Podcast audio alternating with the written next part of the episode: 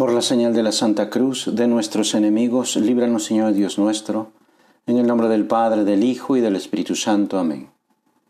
Señor mío y Dios mío, creo firmemente que estás aquí, que me ves, que me oyes. Te adoro con profunda reverencia. Te pido perdón de mis pecados y gracia para hacer con fruto este rato de oración.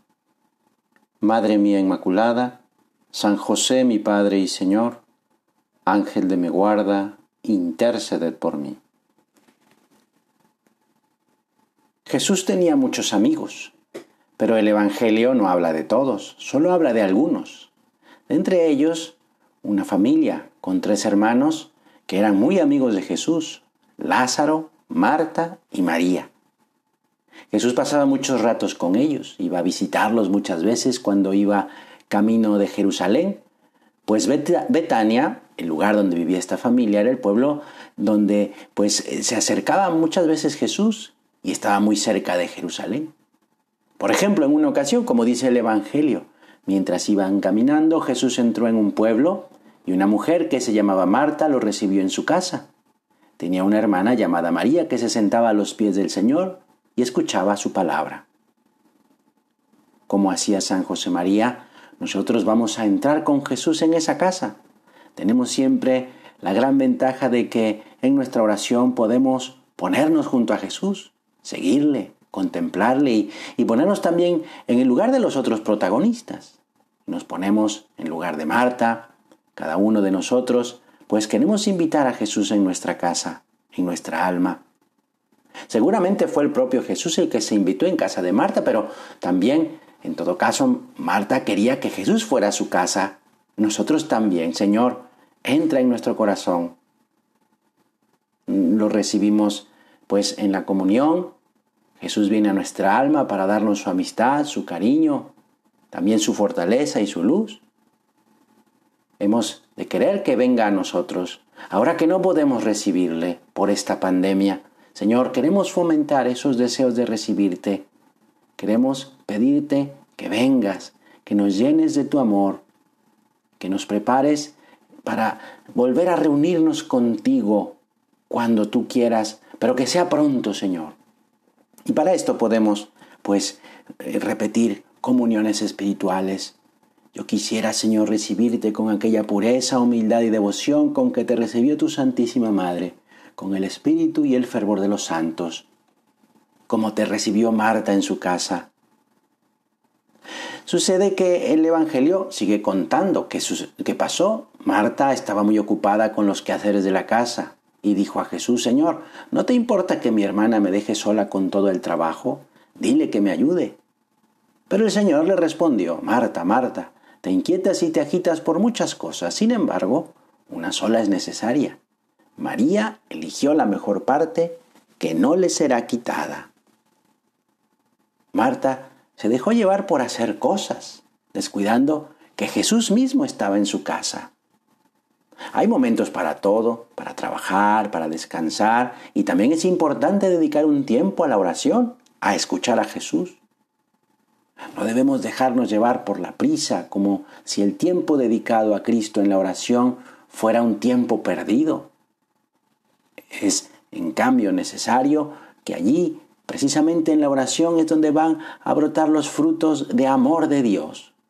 No hay que desanimarse porque la oración requiere esfuerzo o por tener la impresión de que Jesús no nos escucha o que no nos habla. Jesús siempre actúa.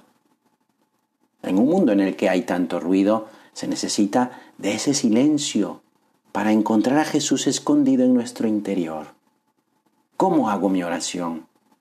Porque muchas veces es lo primero que se descuida porque al parecer no es útil. Tú te preocupas y te turbas por muchas cosas, mas una sola cosa es necesaria, dice el Señor. Lo único necesario es la santidad. Pues vamos a buscar, como dice también Jesús, primero el reino de Dios y su justicia, y todo lo demás se nos dará por añadidura. Es verdad que Marta estaba trabajando para Jesús, pero deja que el trabajo domine sobre ella y comienza a preocuparse, a ponerse nerviosa. Le lleva a sentirse maltratada, a considerar que hace demasiado. Y Jesús por eso le dice, no por trabajar, que era bueno y necesario, sino porque le ha faltado amor y su corazón se ha dividido. Ciertamente, las acciones, las obras no deben, pues, como silenciar la vida interior. Es el problema del activismo, del hacer por hacer, del dejarse llevar por un torbellino de gestiones y cosas, y eso es lo que Jesús le reprocha a Marta, el olvidarse de lo más importante. Es una enseñanza que también recuerda el Señor cuando pues nos advierte del peligro de centrarse en las necesidades materiales más inmediatas. Por todas esas cosas se afanan las gentes del mundo. Bien sabe vuestro Padre Celestial que estás necesitado de todas ellas. Busca bien el reino de Dios. Si vas a lo que va saliendo, haciendo en cada momento lo que te parece más urgente, pues acabas dejando de llevar por el activismo. Hay que establecer lo conveniente, lo necesario, lo urgente, lo muy urgente, lo primero, lo segundo, lo tercero, sabiendo que lo primero siempre es Dios. Hay que revisar nuestra escala de valores. Lo primero, lo esencial, lo que no puede posponerse por ninguna otra cosa es la búsqueda de la santidad.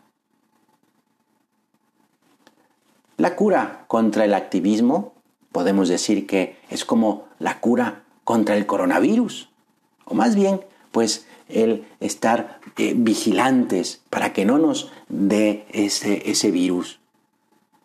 Por ejemplo, nos dicen, y que hay que hacer caso, pues que hay que lavarse las manos. También contra el activismo hay que lavarse las manos, es decir, acudir a la gracia que nos limpia, que nos protege de las infecciones, de las tentaciones. Si el activismo es descuidar la vida interior, lo contrario es buscar la ayuda divina. Lavarme las manos, aunque no las vea sucias. Es la humildad de no poder ver todo, de necesitar limpieza, de pedir ayuda al Señor. Es darme cuenta de que sí necesito la gracia. Gracia que nunca me falta porque Dios me quiere dar. Otra ayuda y recomendación es usar el, tapabocas para no infectarme. Es la mortificación para no dejarme engañar por el enemigo y buscarlo de arriba, lo espiritual, lo material, el activismo. No, hay que protegerme contra eso. Por eso la mortificación es un muy buen método para prevenir el infectarme de activismo. Es buscar a Jesús, es retenerlo en nuestro corazón. El Señor nos da la gracia para ser santo, pero hemos de corresponder con nuestro esfuerzo. La mortificación me prepara para el amor, para ver la acción de Dios, me centra, me enfoca en lo que es verdaderamente importante, Él, Jesús. Otra recomendación es no salir de casa, ¿sí? Cuidar mi vida interior es buscar la contemplación, la oración. Hemos de dejar que Cristo viva en nosotros para que configure nuestra vida a la suya. Y Jesús está en mi interior, no hay que salir, está en mi corazón. El Señor se hace el encontradizo todos los días de nuestra vida. Basta que abramos bien los ojos y veremos a Jesús que nos busca, que nos espera, que nos da la mano para que caminemos más deprisa. Esa convivencia y diálogo con nuestro Señor Jesucristo nos llevará a propósitos concretos, prácticos, de vida interior, de santidad. Vamos a pedirle a la Virgen nuestra Madre que nos haga almas de oración, que nos aleje del activismo, que seamos como ella, que guardaba todas las cosas de Jesús y las meditaba en su corazón. Te doy gracias, Dios mío, por los buenos propósitos, afectos e inspiraciones que me has comunicado en esta meditación. Te pido ayuda para ponerlos por obra. Madre mía Inmaculada, San José mi Padre y Señor, Ángel de mi guarda, interceded por mí.